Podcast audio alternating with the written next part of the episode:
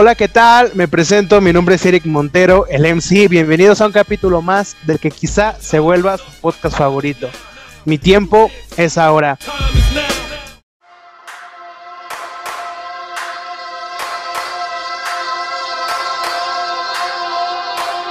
El día de hoy vamos a entrevistar a una celebridad de Tlanepantla, un chico muy guapo, un chico muy, muy galán. Como ping pong. Eh, el sueño Muy- guapo y de cartón. muy guapo y de cartón. Tenemos aquí a nada más y nada menos que a David González, mejor conocido como David Alexandro. ¿Cómo estás, amigo? No, muchas gracias amigo por invitarme a- aquí a tu espacio personal y me siento muy halagado de estar contigo una vez más, eh, viendo cómo creces en tus proyectos y pues me encuentro muy bien. ¿Y tú amigo? También bien, también bien aquí echándole ganas, ¿no? Un, un rato de, de coto sano. A ver, vamos a empezar. ¿Cuál es tu comida favorita? Ah, mira, es algo que ha ido cambiando con el tiempo. Realmente si me preguntas hace unos 10 años, cuando tenía 15, te diría mi comida favorita rápidamente y sin pensar son los chilaquiles verdes y las enchiladas verdes.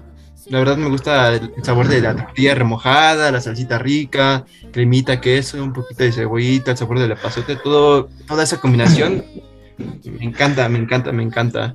Pero, Pero- actualmente, Pero mira, si, si digo ahora, mira, yo sí algo, yo soy garnachero, la neta. Y- sí, aquí cuando y- gustes, amigo, aquí te invito una gordita. Sí, amigo, y, y de hecho, justamente lo tocas de decir, las gorditas. Las gorditas también ¿Las son un punto- gorditas?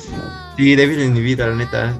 Las gorditas de chicharrón, pero la neta preparadas, ¿sabes? O sea, cuando traen suadero, o sea, eso que ya es como atascado, pero me, me late, me late. Cuando traen Sí, que. cuando sí, gustes, amigo, aquí. Ajá, muchísimas gracias, amigo. Y las gorditas y yo creo que la pizza, pero la neta, la neta, las gorditas de chicharrón. Muy buena elección, eh, amigo. Me, me siento hasta, hasta contento de tu respuesta. Yo sé, amigo, que tú eres muy cinéfilo. ¿Por qué? Porque yo te he acompañado a comprar películas y hacer un boxing en el metro. Eh, yo creo que esto va a ser difícil, pero ¿cuál es tu película favorita? Ah, pues fíjate que no está tan difícil. Eh, mi película favorita la tengo muy en claro. Eso fue.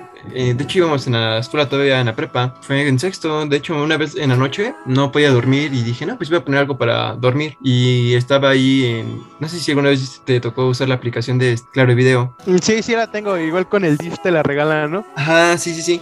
Y, y- entonces, este, en esas, yo estaba viendo una que se llama Perdidos en Tokio, o en inglés Lost in Translation, que es una película de Sofía Coppola. Y yo la verdad la vi sin esperar nada. O sea, había leído un poco, pero no esperaba realmente nada. Y cuando la empecé a ver, yo me enamoré de la película. O sea, realmente me sentí muy identificado y me sentí muy cómodo al verla. Realmente, al terminar de ver la película, dije, no manches, creo que encontré la película que podría ver mil veces y no, no me hartaría, ¿sabes? Y pues si te digo otra, la neta, la neta, una de las películas, yo creo que la película que vi más veces de niño Shrek, así te lo juro. Shrek, Shrek también es de mis Sí. favoritas. Ajá, y yo, yo creo que si pudiera ser en tercer lugar, tal vez Spider-Man 2, neta, eso es- creo que sí. Ah, y Spider-Man 2. Pilgrim, Spider-Man 2 y yo creo que esas serían mis cuatro películas que más he visto, pero la número uno es sí, Perdidos en Tokio. Presas en toque, amigo. Sí, yo Sí. nunca la he visto, la verdad. Yo nunca la he visto. Me voy a dar la oportunidad de verla. A ver qué onda, ¿no? Bueno, por lo menos lo que encontré en la película es que en algún momento de tu vida te sientes perdido, aunque tengas mucha gente a tu lado. Y de todos modos, que siempre eh, entiendes que nunca estás perdido del todo, ¿no? Y que, que no estás solo. Es lo que me hizo entender la película.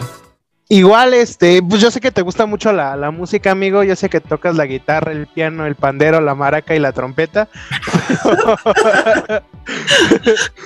¿Quién es tu artista o banda musical favorita? También eso lo he tenido claro. Realmente yo creo que la banda que más he seguido toda mi vida ha sido YouTube. ¿YouTube?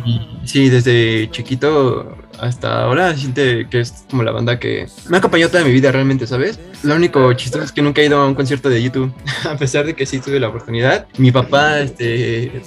Yo iba a comprar el boleto, entonces hace como iba en la primaria y mi papá, yo compré el boleto y mi papá fue en mi lugar porque dijo que estaba muy morrito y nunca me lo, nunca me lo volvió a reponer.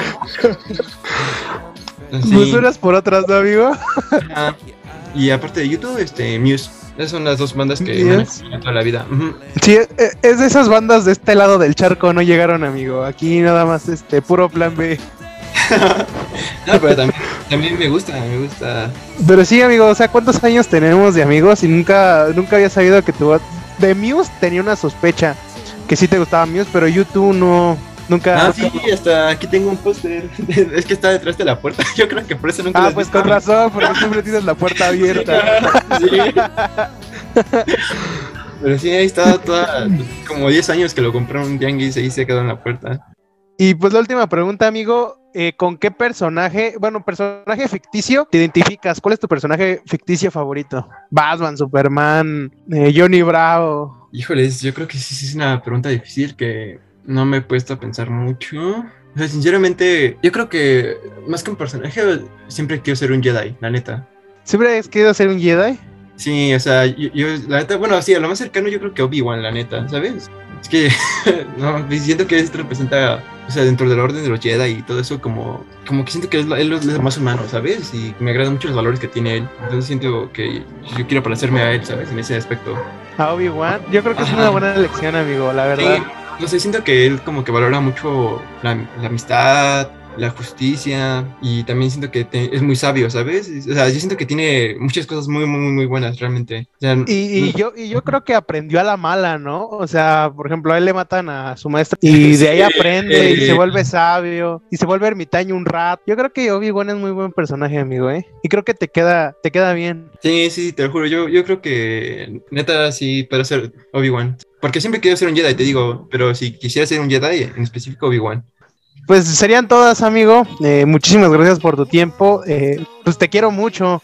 Muchas gracias por, por poderme entre- eh, poderte entrevistar. Te conozco un poquito más. De hecho, ¿qué llevamos de amistad? Como unos cinco años, más o menos. No, yo creo que ya vamos para más. Mira, nos conocimos, yo tenía creo que 16, ¿no? Yo tengo 22.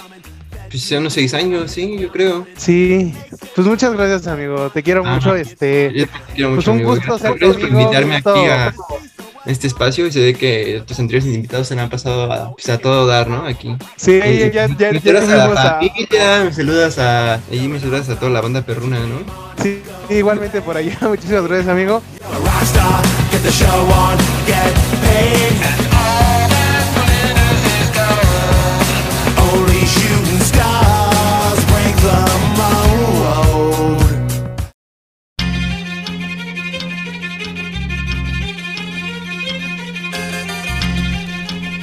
So, you think you're untouchable. Pues sin nada más que agregar, yo fui Eric Montero, el MC, y recuerden que mi tiempo es ahora.